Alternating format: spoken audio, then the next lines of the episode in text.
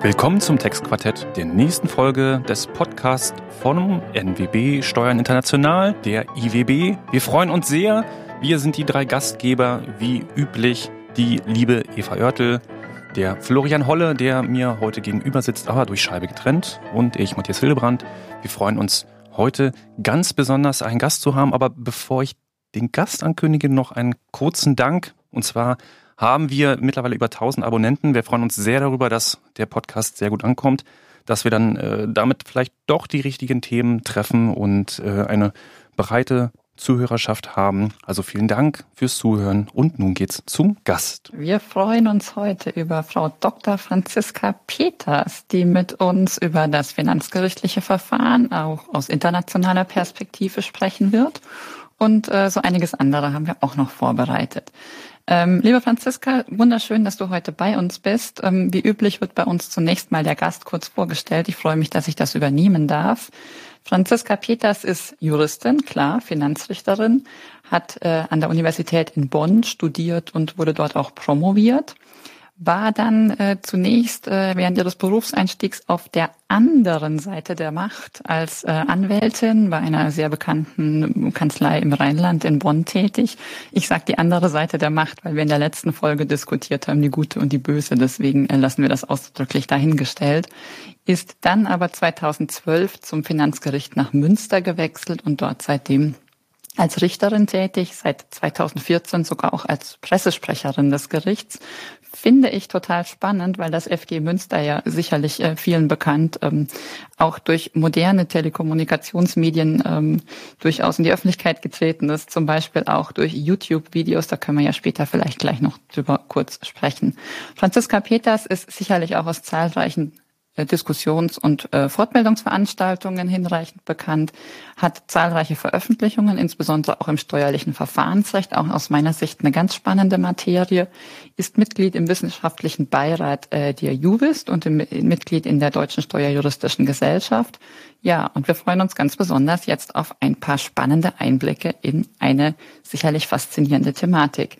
Franziska, vielleicht mal so als Einstiegsfrage. Wie wird man Finanzrichterin? Wie ist es am Finanzgericht? Und ja, vielleicht was kannst du uns so ein bisschen aus der Münsteraner Perspektive mitgeben? Ja, hallo erstmal und äh, ich freue mich sehr, heute dabei zu sein. Ich kenne den Podcast natürlich und ich bis jetzt nur als Hörer und ja, danke für die Einladung. Genau, also wenn man fragt, wie wird man Finanzrichter, dann kriegt man eine typische Juristenantwort, nämlich es kommt drauf an. Also es sind viele verschiedene Wege möglich, wobei ich da nur für Nordrhein-Westfalen äh, sprechen kann.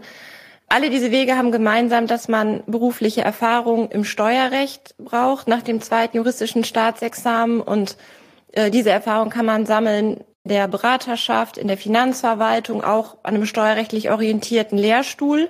Viele sind Diplom-Finanzwirte zum Beispiel. Wir haben auch einen ehemaligen Steuerfachangestellten.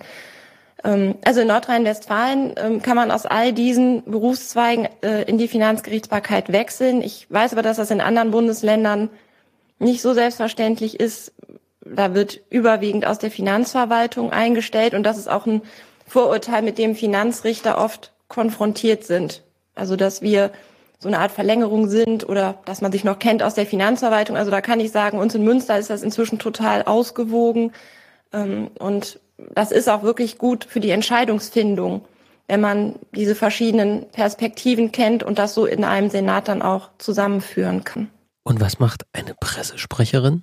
Also bei uns in Münster, äh, die Eva hatte das gerade schon gesagt, wir haben ja eine sehr breit aufgestellte Öffentlichkeitsarbeit. Also so der klassische Pressesprecher, der hat früher Pressemitteilungen verfasst und vielleicht einmal im Jahr eine Pressekonferenz organisiert. Und bei uns in Münster ist das sehr viel breiter aufgestellt. Wir sind ein Team insgesamt von fünf Kollegen, Kolleginnen, die in, äh, ja, äh, die meine Vertreter auch sind, meine Stellvertreter sind.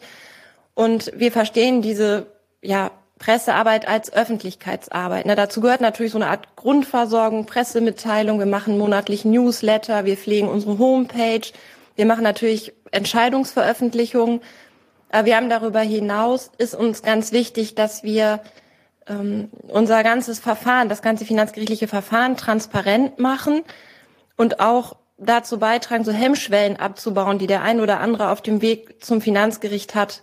Also das ist so unsere Beobachtung, das nehmen wir auch aus vielen Gesprächen mit, mit Beratern, dass die sagen, oh, vielleicht doch lieber, lieber einen schlechten Deal in der BP, als dann noch klagen. Und da ist unser Anliegen zu sagen, nee, also einen schlechten Deal, also bei uns kriegt ihr eigentlich immer einen besseren, ähm, einfach weil bei euch, weil euch diesen Deal eine neutrale Instanz vorschlägt. Ne?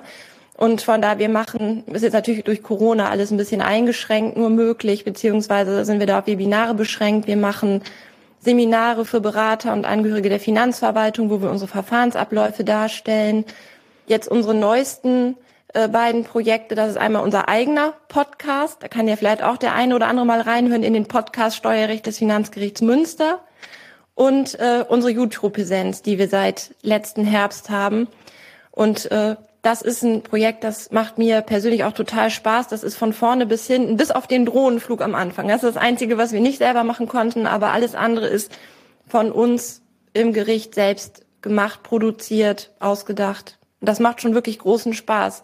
Ich habe daneben volles richterliches Dezernat, also ich bin nicht in Anführungszeichen nur Pressesprecherin, aber man profitiert wechselseitig sehr von diesen beiden Arbeitsbereichen. Also ein Gericht zum Anfassen sozusagen. Ja, und angucken. Und anhören. und anhören. Ja, Florian, du wirst ja vielleicht mal ins FG Münster schaffen. Ich war schon, ich, ich war schon mal im FG Münster. Und zwar, eben, äh, also erstmal muss man ja, äh, gibt viele Fahrräder, ist bekannt, ne, Münster. Ähm, und dann bin ich vom Hauptbahnhof äh, zum Finanzgericht gelaufen und die Verhandlung war, es war ein Sommertag und da gibt es, glaube ich, einen Verhandlungssaal unterm Dach. Ja. Und es war brüllend heiß, ja. Das war, war so ein Fall zu Gewerbesteuer und also ähm, wie das da mit den Hotels ist und so weiter. Und äh, der ganze Raum war voll. Und ja, das war, das war nicht nur ein Thema zum Schwitzen, sondern es war auch von der Temperatur her zum Schwitzen. Das sind meine Erinnerungen als FG Münster. Das muss aber schon ein bisschen her sein. Inzwischen ja, das ist, ist da oben alles klimatisiert. Ist schon, ist, schon, ist schon ein bisschen her, ja. Da sieht man mir, sieht man mir überhaupt nicht an, ja, aber ein bisschen Steuerrecht mache ich auch schon eine Zeit. so. Ja, jetzt in der, in der Corona-Zeit haben wir das andere Extrem. Also wenn wir mündliche Verhandlungen machen oder Erörterungstermine, dann machen wir immer Fenster auf, Luftreiniger an und danach ist man völlig durchgefroren. Vielleicht, äh, was mich interessieren würde, die ähm, man kennt es ein bisschen von, von, der, von der Uni, ähm, dass, dass der Professor äh, im Prinzip so zwei große Blöcke hat äh, des Arbeitens. Das eine ist, äh, also ich würde es mal so als Stillarbeit bezeichnen, also in seinem Büro zurückgezogen, äh, mhm. viel lesen, äh, schreiben, nachdenken und auf der anderen Seite Vorlesungen halten. Und äh, mich würde mal interessieren, wie das als, als Richter ist. Äh, also es ist ja auf der einen Seite ein, ein sehr kommunikativer Job äh, in, in den Verhandlungen und dann auch die Senatsarbeit. Ja, der andere Teil aber ist aber sicherlich auch genau dieses Literaturstudium, Aktenstudium äh, und so weiter.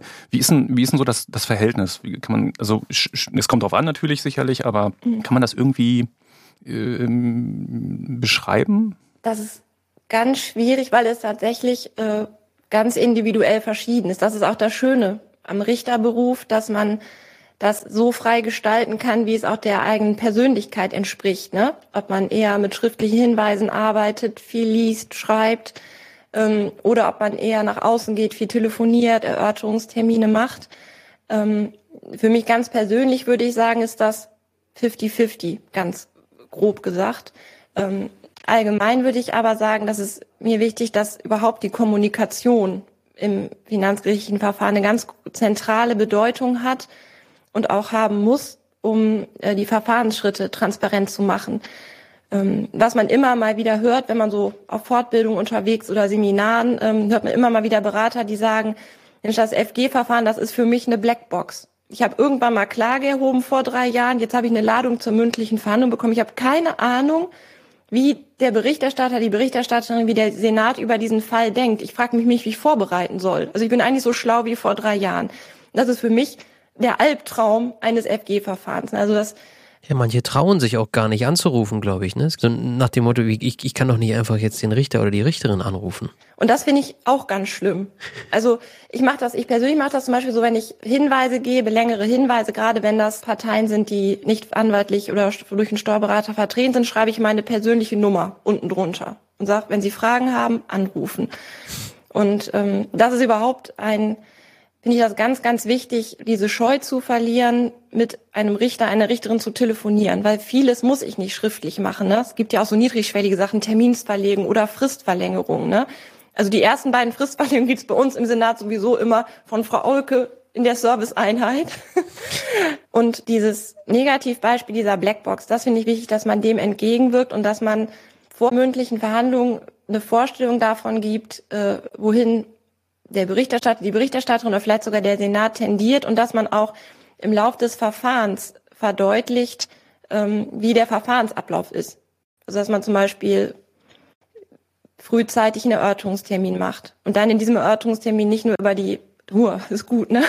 Also nicht nur in Anführungszeichen über die tatsächlichen und rechtlichen Fragen spricht, sondern auch gemeinsam äh, festlegt, wie geht's denn jetzt weiter, ne? Wie, wie ist der weitere Fahrplan? Muss die Klägerseite noch was vortragen? Muss sie einen Beweisantrag stellen? Fehlen da noch Unterlagen? Brauchen wir vielleicht einen Sachverständigen? Äh, wie ist so die Senatsplanung? Wann kann man mit einer mündlichen Verhandlung rechnen? Brauchen wir überhaupt noch eine mündliche Verhandlung oder kann man darauf verzichten? Ähm, und ich denke, wenn man das so macht, also wenn man auch das, die Verfahrensschritte als solches transparent macht ähm, und das Verfahren so sichtbar für die Beteiligten steuert, ähm, dann wirkt man dem entgegen, dass am Ende die Kläger oder beide Seiten sagen, ja, also ich bin nach drei Jahren FG-Verfahren so schlau wie vorher. Und jetzt habe ich eine Entscheidung, Revision ist nicht zugelassen. Das war's. Und jetzt, also. Ja, ein schönes Experiment, so Strich drunter. Nee, das soll jetzt nicht sein. Wenn ich da vielleicht mal kurz nachfragen darf, weil ja Sachverhaltsermittlung dem Grunde nach äh, so ein bisschen das Kerngeschäft eigentlich der Finanzverwaltung ist, insofern mhm. nicht sowieso der Steuerpflichtige eben viel beibringen kann. Wie ist denn da die Perspektive einer Finanzrichterin? Kommen die Fragen in der Regel gut ausermittelt beim Finanzgericht an oder denkt sich so ein Finanzrichter öfter mal, naja, da fehlt mir schon noch ein großer Teil des Puzzles, um hier wirklich dann fundiert voranzukommen. Also nach meiner Erfahrung sind die Sachverhalte von der Finanzamt wirklich, wirklich gut ausermittelt in der Regel. Ne? Die nehmen ihre Amtsermittlung sehr ernst.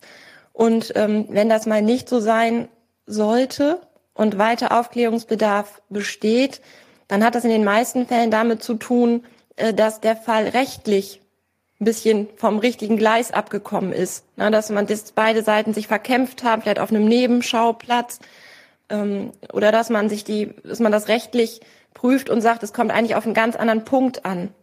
Das passiert gar nicht so selten. Und dann muss man natürlich in dieser Richtung auch den Sachverhalt weiter aufklären. Das ist sozusagen im Kleinen die Zurückverweisung, die wir dann als Finanzrichter vom BFH bekommen. Ne? Und wir sagen, wir gehen von einer bestimmten Auffassung aus, so ermitteln wir den Sachverhalt und dann kriegt man das vom BFH wieder mit Segelanweisung, fragt doch hier und da nochmal nach. Und diese Fälle haben wir natürlich auch im Verhältnis zum Einspruchsverfahren, dass sich ja, manche rechtliche Fragen wir die erstmals aufwerfen und dann fehlt tatsächlich manchmal Sachverhalt. Ähm, dann gibt es natürlich auch Fälle, das ist auch gar nicht so selten, wo Sachverhalt und rechtliche Würdigung extrem eng miteinander verflochten ist wo man deshalb einfach nochmal weiter nachfragen muss. So typische Beispiele, Gestaltungsmissbrauch, 42 AO, wirtschaftliche Betrachtungsweise. Ich dachte immer, das gibt ähm, beim Gericht gar nicht, 42 AO. Genau. Gibt es so eine Betriebsprüfung als Drohung? Auch gibt schon. genau. Also ein ganz, das ist so ein, so ein, so ein ganz, ganz plastisches Beispiel. Und das passiert wirklich relativ oft, ist Betriebsprüfungsfälle und in der BP wird der Prüfungszeitraum auf zehn Jahre verlängert. Und ähm, dann kriegen wir Änderungsbescheide werden dann, äh, werden dann ähm, Gegenstand des Klageverfahrens eben diese zehn Jahre, über zehn Jahre rückwirkend geänderten Bescheide. Und ähm, die Beteiligten streiten sich wie verrückt über irgendwelche Kalkulationen beim, sag ich mal, ganz platt Döner-Imbiss, ne? Und dann mache ich die Akte auf und sag, wieso zehn Jahre? Wo ist denn der Vorsatz? Ne? Mhm. Ich sehe hier keine Schwarzeinkäufe, ich sehe hier keine geklemmten Einnahmen. Wo ist der Vorsatz? da wird es dann nach meiner Erfahrung häufig etwas dünn. Und da muss man da natürlich, ist man plötzlich auf so einer Baustelle, wo man dann äh, die Sachverhaltsermittlung dann tatsächlich auch wirklich nachholen muss. Wie, wie ist denn so die Wirkung, ähm, also genau dieses Thema, da haben sich zwei Seiten verkämpft miteinander ähm, und ähm, dann äh, reicht es manchmal sogar schon aus, wenn man einfach ähm, das sozusagen der neutralen Seite äh, mal erzählt und sozusagen seinen Seelenheil ausschütten kann dass das schon so eine Wirkung haben kann, dass man gar kein Urteil mehr braucht, sondern das allein, das gemeinsam wieder an, also ne, an drei Tische setzen und, und darüber sprechen, dass das als so wie eine Mediation schon, schon Wirkung hat. Kommt das vor oder ist das äh, tatsächlich sehr schon bezogen auf Recht äh, und äh, Auslegung von Gesetzen, weil Sachverhalt schon ermittelt ist? Diese Fälle, die sind nicht so häufig. Ne? Also es gibt mhm. schon Fallkonstellationen, wo sich ähm, die Klägerseite mit dem Finanzamt, das hat dann, dass das so eine persönliche Ebene bekommen hat und ähm, dass dann die Herausforderung erstmal darin besteht, das hat ja gar nichts mehr mit Recht zu tun, äh, wieder eine Gesprächsatmosphäre herzustellen, in der man überhaupt wieder über die Sache sprechen kann. Ne? Viele denken da an Güterichter, aber da würde ich sagen, das äh, schafft man auch als normaler, in Anführungszeichen, Richter, ähm, diese Gesprächsatmosphäre wiederherzustellen. Das hat dann so schon ähm, Elemente der, äh, der Mediation. Ich kann mir auch vorstellen, weil da wahrscheinlich dann tatsächlich auf beiden Seiten auch Profis am Werk sind. Also das ist nicht wie ist, keine Ahnung, zwischen ne, Mietrecht, äh, wo natürlich die Emotionen wesentlich höher sind, wenn ich selbst äh, irgendwie in der Wohnung wohne oder der Vermieter bin. Ja. Und dass hier natürlich das schon ähm, ähm eher auf beiden Seiten ja beruflich bedingt man sitzt, entweder als Finanzbeamter oder als äh, ja. Äh, Berater. Also trotzdem ist, auch wenn das eine, ein kleinerer Teil der Fälle ist, die Quote unstreitig erledigter Verfahren, die ist sehr hoch. Also es ist jetzt eigentlich schade, dass man jetzt hier in dem Podcast keine Schätzfrage stellen kann. Ich kann ja mal eine Schätzfrage in die, in die Runde stellen. Jetzt äh, am Beispiel unserer Statistik frage ich mal umgekehrt. Jawohl. Äh, mal, mal schätzen, wie viel Prozent der Fälle gehen überhaupt, also werden überhaupt durch Urteil entschieden? Ich bin ja BWLer, ja, mir ist es ja, die falsche Antwort ist mir sozusagen in die Wiege gelegt. Ich würde sagen 40 Prozent. Okay. Ich würde sagen weniger. Mutig. Und zwar, weil einerseits äh, die, die Gerichtskosten äh, halbiert sind und zweitens, weil der Richter kein Urteil schreiben muss. Jetzt wählt noch Eva. Also ich würde schon sagen, doch schon ein Stück mehr als die Hälfte, vielleicht so 60, 70 durch Urteil und der Rest durch Beilegung. Ja, also wir sind noch drunter. Also in Münster ist immer so eine Urteilsquote von 20 Prozent. Wow. Ja. Und in diese, diese unstreitigen Erledigungen, dass die setzen sich zu ungefähr gleichen Teilen aus Rücknahmen und Abhilfen zusammen. Mhm. Und das hat seinen Grund, also das ist so ein, so ein Vorurteil. Es ist, es kostet manchmal viel, viel mehr Zeit, eine gute Verständigung mhm.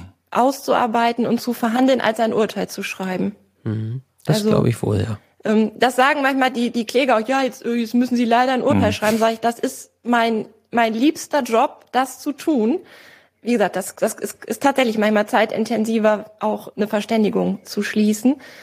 Es ist natürlich, wie, wie in anderen äh, Gerichtsbarkeiten, auch ein sehr guter Weg, diese Verständigung, ne? weil man es geht, es gehen beide als Sieger vom Platz oder beide als Verlierer, ne? je nachdem, wie, wie das dann so gesehen wird.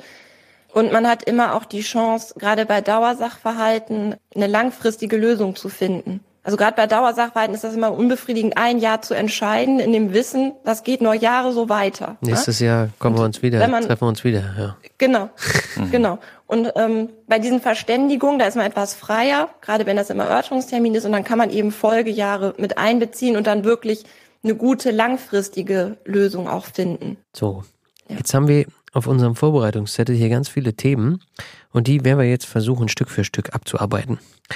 Das nächste Thema heißt Arbeitsalltag im Gericht in Corona-Zeiten.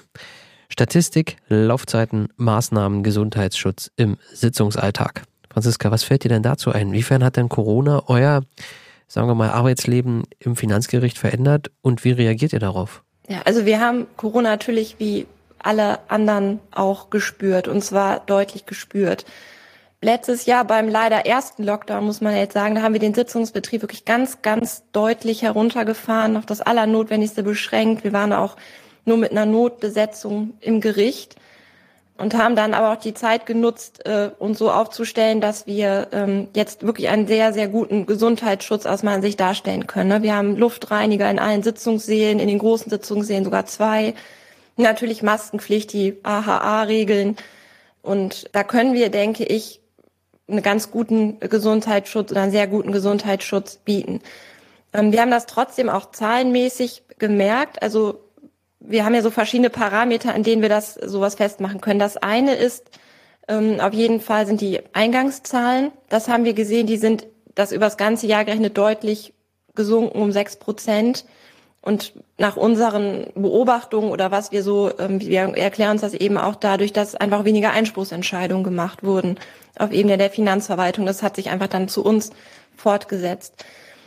Auf die Laufzeiten hat sich das nicht wesentlich ausgewirkt. Die sind von 14,6 auf 14,8 Monate gestiegen, wobei wir immer noch das ist auch seit Jahren so, die Hälfte aller Verfahren innerhalb eines Jahres erledigen. Und auf die Erledigungszahlen äh, hatte das kaum Auswirkungen. Also man kann sagen, die Arbeitskraft ist so ein bisschen weg äh, von der Kommunikation im Erörterungstermin und in mündlichen Verhandlungen doch hin zu ähm, schriftlichen Hinweisen. Wir haben sehr, sehr viel telefoniert und wir haben auch ähm, neue Wege so der Kommunikation entwickelt. Ne? Also wir haben Gerichtsbescheide in Telefonkonferenzen abgestimmt. Ne? Ich habe auch das wieder für mich entdeckt, das habe ich seit meiner Beraterzeit nicht mehr gemacht, wieder richtig zu Telefonkonferenzen einzuladen. Also das funktioniert auch erstaunlich gut, obwohl man sich nicht sieht. Und also auf diese Weise, wir haben das gespürt, aber es hat eben auch dazu geführt, dass wir neue Instrumente entwickelt haben und auch ein Instrument, was wir schon sehr lange haben, die Videokonferenz völlig neu entdeckt haben wieder für uns. Du hast mir in, in unserer ganz kurzen Vorbesprechung mal zugerufen, ihr macht sowas wie FG-Verfahren at home. Also quasi von der, Couch, ja, genau. von der Couch aus, ja? Ja. Ja, und zwar wir alle von der Couch aus, ne? Ja. Obenrum Hemd an und los geht's. ja. Nee, äh, also. Ja, nur nicht, auf, nur nicht aufstehen, wenn der Richter durch die Tür kommt. Ja, genau. Also das ist tatsächlich super. Das haben wir äh, angefangen letzten Herbst zu testen und jetzt seit Anfang diesen Jahres funktioniert das richtig gut. Das ist ein virtueller Konferenzraum. Äh, funktioniert ähnlich wie andere Videokonferenzen, Zoom oder WebEx oder was es da so gibt. Ähm, der Vorteil von unserer Lösung ist, ähm, dass die Beteiligten dafür keine eigene Software brauchen. Die brauchen einfach nur einen vernünftigen Browser und eine Webcam und dann geht's los. Ähm, und das lässt sich ganz, also niedrigschwellig einrichten. Und ähm, ich könnte das tatsächlich auch von, also ich bin jetzt hier gerade bei mir zu Hause. Also das ginge auch. Ne? Das ich mache das lieber in einem Sitzungssaal, um noch so ein ja. Das wirkt einfach anders. Ja, der ne? Autoritätsschub, keine Frage. Ähm, ich, das liegt aber genau, nicht aber an dem Saal, der, ich, die Autorität. Ich, ich erlebe aktuell immer so bei Diskussionen, auch mit dem BZST, können wir das nicht digital besprechen dass dann immer Vorbehalte mhm. bestehen gegenüber dem Digitalen aufgrund des Steuergeheimnisses. Ja, wer weiß, wie das so und so weiter. Mhm. Wie, wie geht ihr damit um? Das ist tatsächlich der Punkt gewesen, der dazu geführt hat, dass wir nicht direkt letztes Jahr angefangen haben, einfach einen Zoom-Link zu verschicken ja. und zu verhandeln, ne? Ja. sondern wir konnten das erst umsetzen, äh, nachdem wir diese ganzen Fragen der Datensicherheit geklärt hatten, insbesondere mit Blick auf das Steuergeheimnis. Und wir haben jetzt eine sehr stark gesicherte Verbindung. Ich muss das jetzt so untechnisch sagen, ja. äh, aber eine gesicherte Verbindung, einen gesicherten Datenraum. Und ähm, das ist mit Zoom oder Skype oder was es da so gibt nicht zu vergleichen. Und wir ähm, benutzen auch tatsächlich für mündliche Verhandlungen und Erörterungstermine nur diesen virtuellen Konferenzraum. Also der muss äh, auch gebucht werden über unseren äh, IT-Support. Da gibt es dann auch, also es gibt eine begrenzte Anzahl, die waren noch nie alle voll. Aber das man, da sieht man auch, man kann diesen, diese Datenräume auch nicht unbegrenzt nutzen. Also sie haben keine unbegrenzte Kapazität, um die Datensicherheit da einfach sicherzustellen. Jetzt versuche ich eine elegante Überleitung. Die Corona-Pandemie ist also auch beim FG Münster ein ja, Boost für die Digitalisierung, kann man das so sagen? Und schon sind wir beim nächsten Thema, Digitalisierung im Finanzgericht.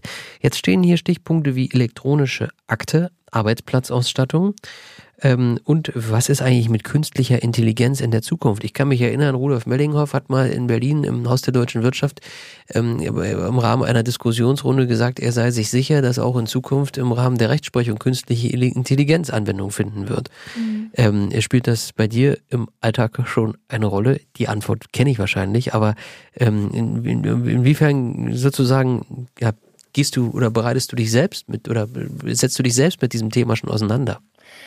Also insgesamt bei den NRW-Finanzregeln setzen wir uns jetzt seit, ja, ich würde sagen, seit 2016 ganz intensiv überhaupt mit Digitalisierung auseinander. Ne? Wir wussten, irgendwann kommt die elektronische Akte, irgendwann muss die in der ganzen Justiz eingeführt werden. Und das ist das Gute, die Finanzgerichtsbarkeit ist relativ klein und deshalb haben wir das, sind wir da vorangegangen und haben das ähm, aufgebaut und haben das jetzt seit Oktober 2019, es sind unsere Gerichtsakten ausschließlich digital. Also eine durchgehende digitale Aktenbearbeitung. Äh, dadurch, dass das bei der Finanzverwaltung noch nicht so weit fortgeschritten ist, sind unsere Akten aber immer noch so Hybridwesen aus Elektronik und Papier. Und das Ganze ist damit einhergegangen, ähm, auch mit einem ja, Boost, was unsere Ausstattung betrifft, weil man einfach sein ganzes Leseverhalten und alles umstellen muss von Papier auf Elektronik. Also wir haben Doppelbildschirme, wir haben äh, mobile Geräte, mit denen wir, äh, ja, ich spreche immer von Erörterungstermine. Das tut mir auch ein bisschen in der Seele weh, dass immer noch Corona ist und wir nicht so richtig rauskommen. Ähm, also wir haben mobile äh, Geräte, so dass wir, auch wenn wir Erörterungstermine vor Ort in den Finanzämtern machen, also unseren ganzen Aktenbestand vor Ort haben. Und das Ganze verbindet sich auch noch mit ja, WLAN in den Sitzungssälen, damit auch die Prozessbeteiligten ähm, auf die Möglichkeit haben, auf ihre digitalen äh, Daten zuzugreifen. Wir haben Großbildschirme in den Sitzungssälen, um Rechercheergebnisse zu teilen. Also da ist schon wirklich viel passiert, wobei das immer noch die, der, der technische Rahmen ist. Ne? Das betrifft noch nicht den Inhalt unserer Arbeit. Ähm, ich kann mir immer noch schwer vorstellen, im finanzgerichtlichen Verfahren mit künstlicher Intelligenz zu arbeiten, weil wir einfach so viel mit Ermessen, Beurteilungsspielräumen zu tun haben. Dieser ganze Bereich der Sachverhaltsermittlung. Ich finde, das, das ist schon begründet im Amtsermittlungsgrundsatz. Wir müssen den Sachverhalt von Amts wegen aufklären. Das ist ganz anders als im Zivilprozess. Da gibt's ja dieses Schlagwort strukturierter Parteivortrag. Da gilt der Beibringungsgrundsatz das kann man möglicherweise besser durch KI steuern oder sortieren, vorbereiten. Äh, das finde ich bei uns sehr schwierig. Und ich finde das auch deshalb schwierig, das sozusagen auszulagern, weil es ja nur diese zwei Instanzen gibt. Es gibt nur eine Tatsacheninstanz. Und es ist umso wichtiger, dass wir dann vor allem auch beim Sachverhalt super sorgfältig sind, zuhören, Zeit geben, und die Zeit auch nehmen, das, das umfassend zu würdigen. Denn das wissen wir alle beim BFH ist Schluss mit Sachverhalt. Die künstliche Intelligenz, die könnte suchen, ob es den Sachverhalt schon mal gab.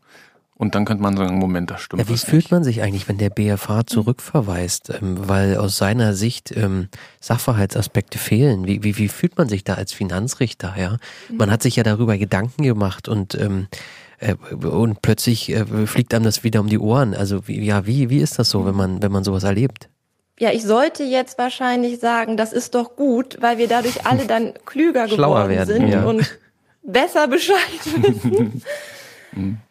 Ja, also es gibt auch da unterschiedliche Konstellationen. Wenn ein Fall zurückkommt aufgrund einer Sachaufklärungsrüge, ist mir glücklicherweise noch nicht passiert, das ist oder muss schmerzhaft sein. Ne?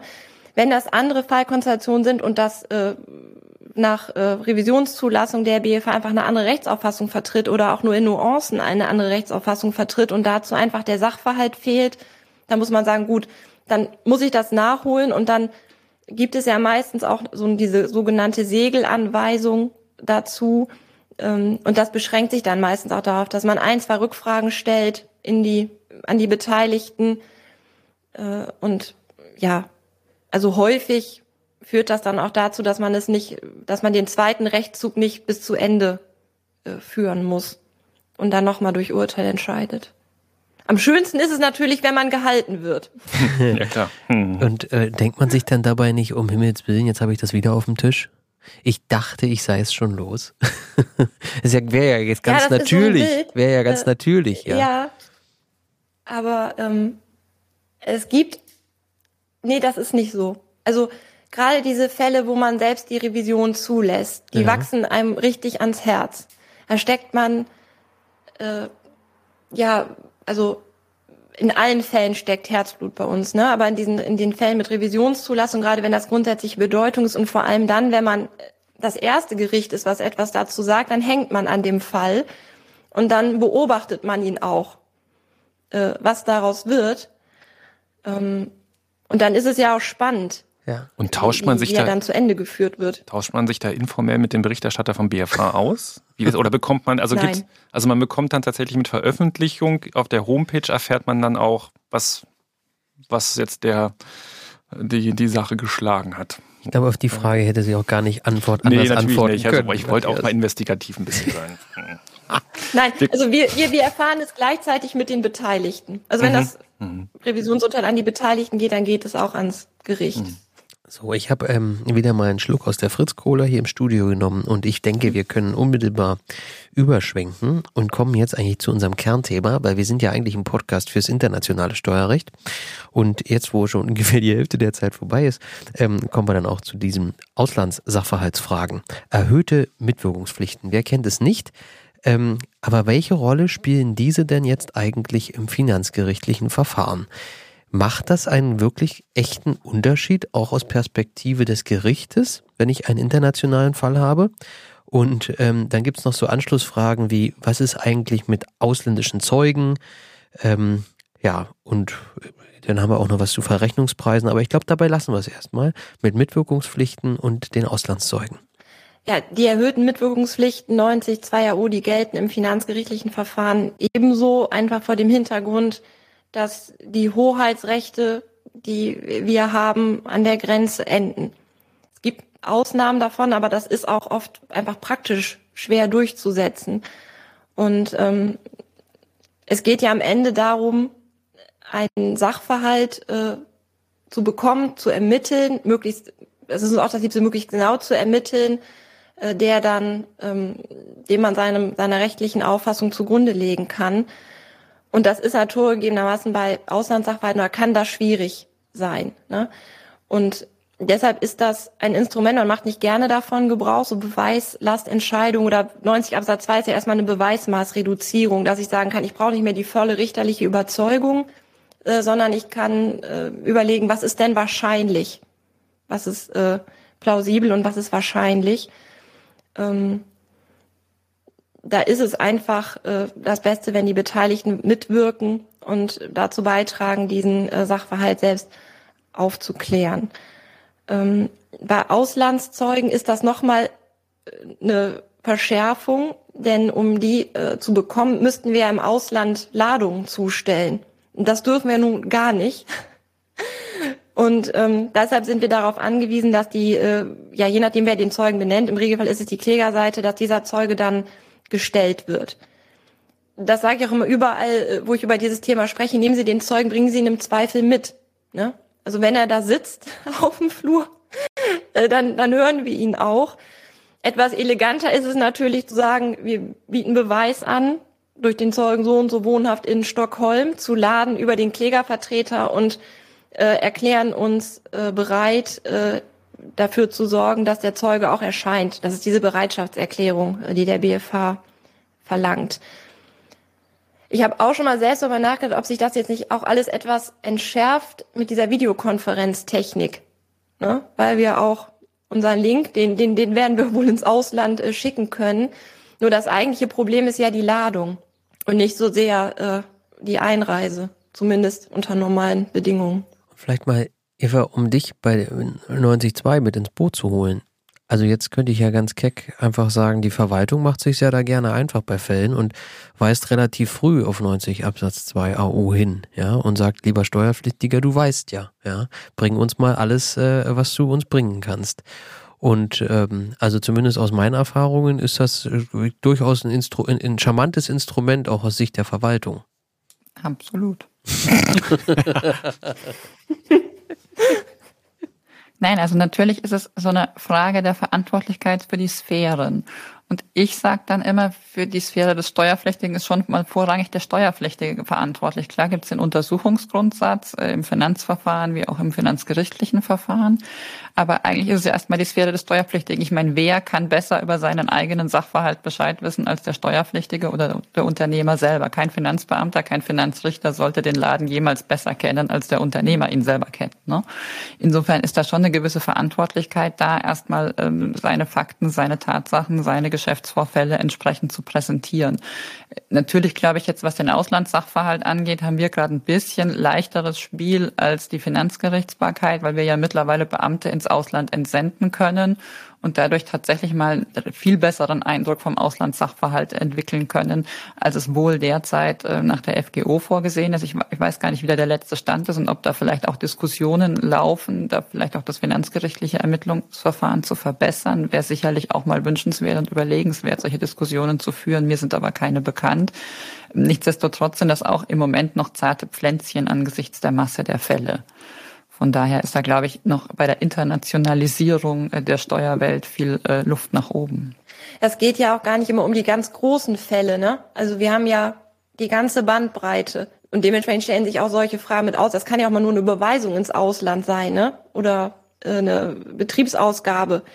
Und dann ist es vielleicht auch mal immer etwas ja aufwendig, eine solche ganze Ermittlungsmaschinerie in Gang zu setzen. Ne? Was man natürlich nicht verkennen darf dabei, äh, da gebe ich dir schon recht, Florian, das ist äh, ganz charmant zu sagen 90-2 Auslandssachverhalt. Man muss natürlich auch im Einzelfall ganz genau gucken, ist das überhaupt ein Auslandssachverhalt und oder ist vielleicht nur eine Sachverhaltskomponente äh, im Ausland relevant? Dann kann ich natürlich nicht den ganzen Sachverhaltskomplex betreffend sagen 90-2, ich bin raus. Und ich muss natürlich trotzdem alle anderen Erkenntnisquellen ausschöpfen. Je mehr ich höre, desto sympathischer wird mir das FG Münster. So, das ist gut. Dann habe ich mein Ziel erreicht. Dann können wir eigentlich jetzt über was anderes reden. genau, genau. Was ist eigentlich mit Ostern? Nein, meine Frage wäre tatsächlich noch, ähm, inwieweit Frage. die, die Frage, ähm, inwieweit Fremdsprachen eine Rolle spielen können und das wahrscheinlich nur auf freiwilliger Basis. Aber also äh, englische Verträge, vielleicht auch ein äh, Auslandszeuge, mhm. ähm, der dann auf Englisch gehört wird. Äh, kommt das vor? Also ist das, ist das reine Theorie oder ist das etwas, wo man sagt, na, das, das so nach und nach ähm, macht das einfach die Verhandlung äh, schneller und, äh, und einfacher? Mhm. Also das kommt natürlich vor, ne? gerade Vertragsunterlagen und wir haben ja mit allen möglichen Sprachen. Englisch ist natürlich wichtig, aber äh, auch, auch andere Sprachen. Ich bin da mal so ein bisschen vorsichtig. Ich würde schon von mir sagen, dass ich Englisch ganz gut lesen und verstehen und mich auch verständlich machen kann. Nur gerade in diesen juristischen, auch noch in diesen steuerlichen Zusammenhängen ist das ja noch, noch mal, es ist ja extrem wichtig, alles wirklich ganz präzise zu verstehen und einordnen zu können und vielleicht auch gerade wenn Auslandssachverhalte betroffen sind, auch ganz genau zu verstehen, wie möglicherweise die, äh, die steuerliche Einordnung unterhalb der anderen Rechtsordnung ist. Ähm, und deshalb würde ich einfach schon, damit mir nichts verloren geht, sagen, im Zweifel übersetzen. Also zumindest wesentliche Passagen äh, übersetzen und lieber einen Dolmetscher dazu holen, als dass am Ende Informationen verloren gehen. Und das, wenn, wenn man es machen würde, dann geht das ja auch nur mit, mit Zustimmung der Parteien, oder? Das auch das Finanzamt. Wenn man sagt, irgendwie, ähm, weiß ich nicht, man übersetzt bloß äh, winzige Passagen äh, und den Rest, äh, den lässt man ja. auf Englisch des Vertrags, müsste ja das, äh, die beklagten Seite müsste dann ja auch äh, damit einverstanden sein, oder? Oder also können die sich weigern und sagen, nö, wir beharren auf dem deutschen, äh, ähm, ne, weil äh, Amtssprache Deutsch ist, weil äh, Gerichtssprache ja. Deutsch ist und äh, die, die, die könnten sagen, nö, wir wollen das nicht. Wir wollen alles komplett mhm. übersetzt haben. Das ist dann am Ende auch so ein bisschen eher die Frage, wer beauftragt den Übersetzer. Mhm. Also im Grunde kann ja auch das Finanzamt schon im vorbereitenden Verfahren, schon im Einspruchsverfahren sagen, wir lassen das mal komplett übersetzen. Ja. Es sei denn, das sind Dokumente, die erst im Klageverfahren mhm. erstmals auf den Tisch kommen. Ne? Nur auch da würde ich sagen, gut, man möchte auch keine Beteiligten diese Erkenntnismöglichkeit nehmen. Mhm. Und dann lasse ich es im Zweifel übersetzen. Aber das ist mir in dieser so zugespitzten Form noch nicht mhm. untergekommen. Mhm. Also ich kenne eigentlich den, den gegenteiligen Fall, dass man schon mal so eine halbe Übersetzung mitgeliefert bekommt. Also aus meiner Sicht und mit äh, dem Hintergrund der Joint Audits sind das super spannende Fragen, die ihr da gerade angerissen habt. Wir haben da beides schon erlebt. Wir haben da schon erlebt, dass eben das Gericht nicht akzeptiert, wenn englischsprachige Unterlagen vorgelegt wurden. Wir haben aber auch sogar schon erlebt, dass der Finanzverwaltung Ermittlungsverschulden vorgeworfen wurde, weil wir mhm. englischsprachige Unterlagen akzeptiert worden, äh, mit denen sich dann ähm, der entsprechende Finanzrichter, ich würde das mal wirklich eher personalisieren, denn institutionalisieren mhm. wollen, aber die entsprechende Person irgendwie überfordert gefühlt hat. Und in diesem Spannungsfeld internationaler Sachverhalt und wer muss den an welcher Stelle wann wie aufbereiten, damit das wirklich bis ins letzte Gerichtsfest ist, das sind, glaube ich, wirklich noch viele spannende Fragen offen. Und ich freue mich total zu hören, dass Münster da offensichtlich sehr international vorgeht. Ich äh, nehme das mal mit nach Hause, diesen Teil Gerne. des Podcasts. Und man kann ergänzen, das macht die KI später alles. Naja, also ich kann, ich, ich kann nur sagen, Eva, ich bin völlig. Google, ich, Google Translate. Genau. Äh, bei uns heißt ja Diepel. Ähm, ähm, Eva, ich bin völlig bei dir, dass das für die Praxis total spannende Fragen sind. Wir, wir, wir kennen ja alle aktuell diese Registerfälle, Lizenzzahlungen vom Ausland ins Ausland, mhm. ja, dass diese Verträge nicht auf Deutsch sind, ist, glaube ich, ganz vielen klar, ja. Aber jetzt kommen wir natürlich immer in diese Herausforderung. Ich will jetzt gar nicht über Registerfälle sprechen, aber dass natürlich die Verwaltung sagt, naja, die wesentlichen Teile hätte ich gerne übersetzt. Ähm, und ich bin immer heilfroh, wenn jemand aus der Verwaltung sagt, ich nehme das auch in Englisch ja, weil er es kann. Mhm. Aber wenn der natürlich dann auf der anderen Seite selbst Schwierigkeiten bekommt, weil er es kann, ja, weil wie Eva gerade sagt, mhm. ähm, das ist ja ein Stück weit, also die AO gibt's ja klar vor, ja, dann glaube ich, ja, da muss man vielleicht drüber nachdenken, ob man die AO nicht zumindest so insoweit erweitert, dass man die Möglichkeit schafft, sofern alle Beteiligten damit einverstanden sind, ja. Mhm. Ein anderes Thema, was auch international ist, Verrechnungspreise. Da äh, schwirrt immer so ein bisschen rum, Verrechnungspreise sind nicht justiziabel. Ist das so? Können wir nicht. Wollt ihr nicht? Will ich auch verstehen. ich, war ein Scherz. das immer, können, heißt immer, können, können Juristen nicht. Ne? Man muss ja vielleicht gar nicht so von Richtern sprechen, sondern heißt immer, können Juristen nicht. Das ist ein BWLer-Thema. Also ich kann das auch nicht. Gibt ja auch keine okay, Rechtsnorm dazu. Dann bin ich ja beruhigt. Nein, das ist, also was ich nur denke, ähm, das ist so ein bisschen mit Henne und Ei. Also es wird gesagt, die bringen bloß, bloß keinen Verrechnungspreisfall zum Finanzgericht, ne? Aber wenn wir keine Fälle kriegen, baut sich natürlich auch nie Expertise mhm. auf. Und das ist es, glaube ich. Es entsteht so ein Recht außerhalb des Rechts, ne? Das also das mhm. stört mich daran auch. Also die, die Gerichte gehen ja auch in anderen äh, Fallkonstellationen mit Bandbreiten um, mit Bewertungsfragen, mit Methodenfragen. Ja ab wann geschätzt werden darf. Das glaube ich, also. Ja, das ist ja sozusagen das, mhm. das ganz klein, im Kleinen, ne? Aber da gibt's ja jetzt auch, auch für diese Schätzungsfälle gibt's ja auch äh, Betriebsprüfungstools, äh, da kann man sich auch, da, nur da, da nehme ich auch für mich in Anspruch und meine anderen Kollegen auch, dass wir das verstehen, äh, damit wir den Aussagehalt, äh, Aussagegehalt prüfen können. Ne? Ähm, bei diesen Schätzungsfelden also spitzt sich das immer auf die Frage zu, darf ich, darf ich überhaupt schätzen oder nicht. Ja. Und deshalb äh, würde ich, würde ich sagen, da kann man den Gerichten schon mehr zutrauen. Es gibt natürlich Fälle, wo man sagt, da komme ich jetzt an die Grenzen meiner Erkenntnismöglichkeiten. Das gibt's ja auch in, in Bewertungsfällen, wo man sagt, nein, also da brauche ich jetzt einen Experten, einen Sachverständigen. Aus Sicht der Finanzverwaltung ist es tatsächlich auch so, dass wir uns das ein oder andere Urteil und die ein oder andere Klärung zu Verrechnungspreisfragen tatsächlich wünschen würden. Und Florian, du musst jetzt ganz tapfer sein, wenn Steuerpflichtige dann in der Schlussbesprechung ja fast schon uns drohen und sagen, dann gehen sie damit vors Finanzgericht. Dann denken wir immer, ja gut, mach, mach doch, doch, mach doch. Ja, ähm, ja, ja. Aber sie machen es dann irgendwie doch wieder nicht oder ja. es kommt dann doch wieder anders. Mhm.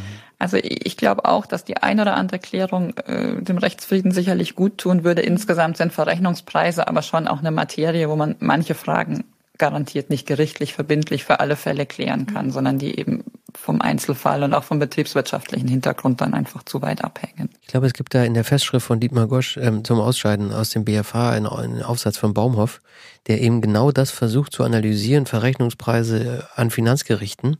Und wenn man, ich habe das vor vielen Jahren mal, viel, so viel lange ist ja auch noch nicht, dass Gosch ausgeschieden ist, aber ich habe das mal, glaube ich, gelesen und versucht zu verstehen. Und wenn du dir die Entscheidungen anschaust, stellst du fest, es sind so wenige, ja, wo Herr Baumhoff mhm. dann versucht abzuleiten, dass einfach die Erkenntnis von, ich glaube Matthias war es, völlig richtig ist, oder nee, von Franziska war es, dass es einfach zu wenig Fälle gibt. Aber vielleicht ändert sich ja mhm. auch das durch diese Registerfälle. Ja, schauen wir mal.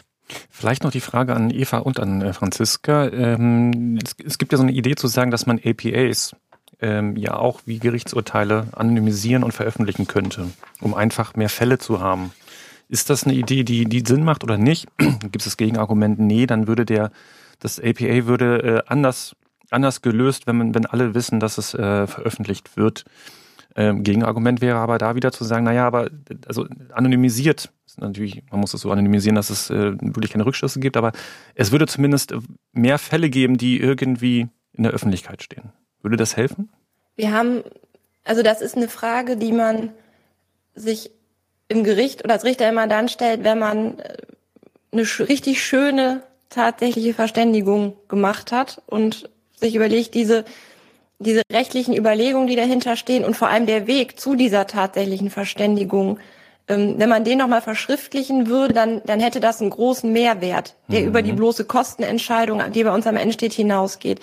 Wir haben das äh, in Münster mal gemacht äh, in Zusammenarbeit mit der Zeitschrift Steuerberatung und haben so Fälle, von denen wir gesagt haben oder von denen Berichterstatter gesagt haben, Mensch, der hat sich jetzt erledigt, vielleicht sogar leider erledigt, aber das, da sind, das ist ein Erkenntnisgewinn, was den Weg zu dieser Verständigung betrifft. Und dann haben wir das gemacht und anonymisiert veröffentlicht. Mhm. Das ist eigentlich auch ganz gut angekommen. Deshalb ich mhm. wäre ein Freund davon, weil das äh, ist auf jeden Fall ist es ein Erkenntnisgewinn. Mhm. Und wenn man das anonymisiert hat, man mit dem äh, Steuergeheimnis da ja kein Problem. Also ich glaube, ein APA ist nicht ganz vergleichbar mit einer Gerichtsverhandlung. Warum? Bei einer Gerichtsverhandlung steht ein objektiv richtiges deutsches Recht im Mittelpunkt und das mhm. muss halt auf den hoffentlich objektiv richtig ermittelten Sachverhalt dann irgendwie angerechnet, äh, angewandt werden. Das heißt, es gibt im Prinzip nur ein Ergebnis, zu dem im Prinzip auch jeder Richter gleichermaßen kommen müsste bei gleichem Sachverhalt beim APA ist ja doch schon so, dass das Verhandeln zwischen Steuerverwaltungen um Steuersubstrat im Mittelpunkt steht, in der Regel eben um Verrechnungspreise, für die es eben sowieso schon national keinen eindeutig richtigen Wert gibt, sondern eben eine Bandbreite und die ist ja international dann eher nochmal breiter zu sehen, denn enger zu sehen, sodass das einfach ein bisschen Unterschied ist zum Gerichtsverfahren. Und ich glaube, die Verwaltungen hätten sogar weniger Probleme damit, das zu veröffentlichen. Ich glaube, man tut gut daran, auch zum Schutze von Steuerpflichtigen, da nicht alles zu veröffentlichen, äh, was da Hintergrund für so eine Verrechnungspreisverständigung, Vorabverständigung ist. Ähm, insofern wäre mein persönliches Votum, das zu unterlassen. Nichtsdestotrotz sind wir ja gerade in einer riesen äh, Transparenzdebatte bis hin eben zum Public Country by Country Reporting, das derzeit alle umtreibt. Und wenn man sich diesen Trend so anschaut, dann spricht angesichts eines Public CBCR auch nichts dagegen, APAs in Zukunft zu veröffentlichen. Ob man damit irgendjemandem Gefallen tut, wage ich zu bezweifeln. So, der Matthias hat jetzt hier in der Zwischenzeit was auf sein Blatt Papier gemalt und hat Matrix, internationale Matrix-Organisation durchgestrichen mit Verblick auf die Zeit, ja, ganz hektisch. Das machen ähm, wir das nächste, also ein andermal. Das machen wir ein andermal. Ähm, er wollte eigentlich nur zum Ausdruck bringen, dass wir voranschreiten mit der Zeit. Aber wir haben hier noch so, so viele schöne Fragen und eine können wir einfach überhaupt nicht auslassen, weil, gebe ich zu, mich die einfach interessiert. Also die Arbeit als Richterin. Umgang mit BMF-Schreiben, BFH-Urteilen und herrschender Meinung in der Literatur. Das finde ich nun wiederum wirklich spannend, wenn man jetzt Berichterstatterin ist, sich über einen Sachverhalt Gedanken macht und feststellt, also erstens, meine als Richterin, meine Auffassung ist entgegen derer, die im BMF-Schreiben steht, oder das, was da in dem BFH-Urteil steht, das, das ist ein anderer Sachverhalt, das finde ich passt hier nicht. Oder aber ich gucke mir die Kommentierung an und da gibt's mehrere, vielleicht auch namhafte Autoren, die vertreten eine ganz andere Meinung. Wie geht man damit um? Ja, ist Oder das, was habe ich denn da geschrieben? Ja, ja, mag auch sein. Was, was habe ich denn damals nur selbst in dem Kommentar geschrieben? Ja, die Situation mag auch vorkommen. Ähm, bei, bei Ratern passiert das natürlich nicht. Ähm, ähm, ja, wie, wie, wie geht man damit um? Das finde ich total spannend, das Thema. Und wie überzeugt man dann vielleicht auch noch ja. seinen Senat davon? Also wenn man Berichterstatter ist, ja. alleine reicht ja nicht, man muss ja die anderen davon auch noch überzeugen, ja? Ja, und die anderen sind vier, ne? Ja. genau. Also da muss man schon unterscheiden, was BMF-Schreiben betrifft und die Bedeutung, also meine Beobachtung von BMF-Schreiben nimmt ja immer mehr zu. Das ist ja schon fast in Richtung Rechtsetzung, ne? Jetzt zum Beispiel, zum Beispiel die GUBD. Und die, diese BMF-Schreiben, das, das Gericht ist an BMF-Schreiben nicht gebunden. Das ist für uns eine Rechtsauffassung. Ne? Und in dem Fall ja auch nicht die Rechts Rechtsauffassung des BMF, die treten hier uns auch nicht bei oder so, sondern die Auffassung des beklagten Finanzamts, dass sich die zu eigen macht. Also wir sind nicht daran gebunden, aber wir setzen uns natürlich damit auseinander, genauso wie mit Literaturstimmen zu einer bestimmten Fragestellung, wir uns auseinandersetzen. Das ist mit BFH-Urteilen etwas anders. Da ist mal so ein bisschen das Risiko, dass der Eindruck entsteht, man würde sich dahinter verstecken als Richter. Das ist aber überhaupt nicht so, sondern das ist eher eine Frage auch der, der Fürsorge den Beteiligten gegenüber. Also wenn ich jetzt äh, sage, ich, es gibt eine relativ junge oder es gibt noch also keine völlig veraltete BFH-Rechtsprechung und ich gehe davon aus, dass die ähm, Bestand hat, weil sich da personell beispielsweise auch nichts geändert hat in entsprechenden BFH-Senat, dann halte ich es auch für sachgerecht, dass zugrunde zu legen. Ne? Wenn ich natürlich dieses BFH, wenn ich davon nicht überzeugt bin, wenn ich das für falsch halte, dann nicht. Dann votiere ich dagegen Und wenn ich mich durchsetze, machen wir ein Rüttelurteil. Also das sind alles Stimmen, äh, wobei ja die die BH-Rechtsprechung ein natürlich für uns als Richter ein größeres Gewicht hat. Klar. Ich erlebe, also in, in einem Sachverhalt, ich will gar nicht erläutern, um welchen es jetzt da konkret geht, aber schon, da gibt es Rechtsprechung vom BFH und jetzt gibt es gelegentlich Entscheidungen von Finanzgerichten. Und man hat manchmal so ein Stück weit das Gefühl, dass sich ein Finanzgericht, wie du sagst, naja, versteckt dahinter, aber es manchmal sich vielleicht ein Stück weit leichter macht und sagt, hier gibt es ja eine ähnliche Entscheidung, kann man da mhm. immer darüber diskutieren, ob die wirklich vergleichbar ist, ja. Und die nehme ich jetzt als Blaupause und da presse ich jetzt meinen Sachverhalt rein. Fertig. Mhm. So. Ähm, und du sagst jetzt, wenn ich dich richtig verstehe, naja, das muss ich eigentlich so machen, auch um den Steuerpflichtigen vielleicht sogar zu schützen. Muss es immer schwierig, weil wir, weil wir frei sind. Aber es ist, es ist die Frage, was ich, also nochmal, ich muss die BFH entscheiden, ich muss davon überzeugt sein von ihrer Richtigkeit. Ja. Sonst vertrete ich nicht die gleiche Auffassung. Aber wenn ich, äh, wenn es eine solche höchstrichterliche Entscheidung gibt, dann finde ich, ist es zumindest auch äh, gehört es zu meiner richterlichen Fürsorgepflicht, dass ich darauf hinweise, vor der mündlichen Warnung, dass es diese Rechtsprechung gibt und dass ich selbst, wenn ich dagegen entscheiden, wir als Senat dagegen entscheiden würden, es in die Revision ginge und das natürlich und den Ausgang kann man sich denken. denken ja, ne? ja, ja. So. ja. Und das ist damit natürlich auch wieder mit Kosten verbunden. Also das ist jetzt gar nicht so sehr eine, eine, streng juristische Überlegung, sondern eher geboren aus dem, ja, dass man sagt, ich, ich, ich habe eine Fürsorgepflicht ja. gegenüber meinen Prozessbeteiligten äh, und treibe die jetzt nicht ohne Not in, in ein Revisionsverfahren. Das verstehe ich. Und gut. aber eins ist natürlich auch richtig. Ich habe, äh, es gibt ja auch, es ist eine ähnliche Frage, was mache ich denn? Es gibt ein anhängiges BFH-Verfahren. Setze ich jetzt das Klageverfahren aus oder stimme ich als Prozessbeteiligter einem Ruhen zu? Äh, da muss man auch, da muss man ganz sorgfältig erstmal gucken und das gilt dann für uns im nächsten Schritt der Entscheidung natürlich auch, sind die Fälle tatsächlich so gleich, ähm, dass dieses Ruhen etwas nützt. Ne? Ja. Oder dass ich, wie du, Florian, das gerade gesagt hast, ich darf nicht mein Urteil, mein, meinen Sachverhalt unter diese BFH-Entscheidung quetschen, ja. damit es irgendwie passt. Ne? Ja, das ist ja schon, wenn man, es ist ja auch schon oftmals die Sorge auch von von, von Steuerpflichtigen, dass sie sagen, naja, da gibt's doch jetzt diese und jene Entscheidung, ja. Und dann sagt der Berater, ja, aber dein Sachverhalt ist ja schon auch nochmal anders, ja. Und das ist dann schon schwer, dem Steuerpflichtigen klarzumachen. Es lohnt sich vielleicht doch, an der Stelle zu kämpfen. Ja, das ist schon aus der Praxis, ja. glaube ich, so, dass dann oftmals Steuerpflichtige sagen, naja, da gibt's doch so eine ähnliche Entscheidung. Äh, da habe ich zu viel Angst, dass ich, dass ich, äh, dass ich da eben ähm, nichts bei gewinne. Ja. Da würde ich natürlich als Berufsbild immer sagen, kämpfen, ne? Kämpfen. Das sage ich auch immer. Und dann kann man ja immer sagen, ich, ich, ich, ich klage erstmal und dann kann man ja immer sagen, okay, wir, wir, wir setzen, wir bringen mal zum Ruhen, ja. ne? Wir brauchen vielleicht nicht zwingend unsere eigene Revisionsentscheidung, aber wir halten zumindest diesen Steuerfall offen. Ja, das glaube ich macht ganz viel Sinn. Ja. Der Berater, der kämpft natürlich bis zum Ende, wenn er nach Stunden bezahlt wird. Ja, das ist, ähm, also ich. Habe ich auch gehört. Ja, das, also dann, dann auf jeden Fall, aber ich weiß nicht, also zumindest aus meiner Erfahrung kann ich sagen, dass jetzt FG-Verfahren oder auch BFA-Verfahren aus Sicht von Beratern keine Cash-Cows sind, sondern ähm, also mir zumindest macht es große Freude, einfach Steuerpflichtige zu begleiten dabei und ähm, ja, ihnen zu helfen, vielleicht doch, wenn sie von ihrer Rechtsauffassung überzeugt sind, ähm, zumindest die Chance zu wahren, diese auch mal bestätigen zu lassen. Ja. Mhm. Ähm, Mich würde noch ganz kurz interessieren, ähm, ihr seid ja mit zeitlichem Verzug immer so, so, so zwei, drei, vier Jahre hinter dem aktuellen Recht, hinter der ganz aktuellen Entwicklung, also durch Betriebsprüfung und so weiter. Wie als Unternehmen dann äh, teilweise noch viel länger, äh, wenn die Betriebsprüfung länger dauert. Äh, wie, wie intensiv beschäftigt, beschäftigst du dich mit aktuellen Sachen? Also Literatur, ähm, ähm, Zeitschriften, ähm, klar Gericht, ähm, Gerichtsurteile, andere verfolgst du. Mhm.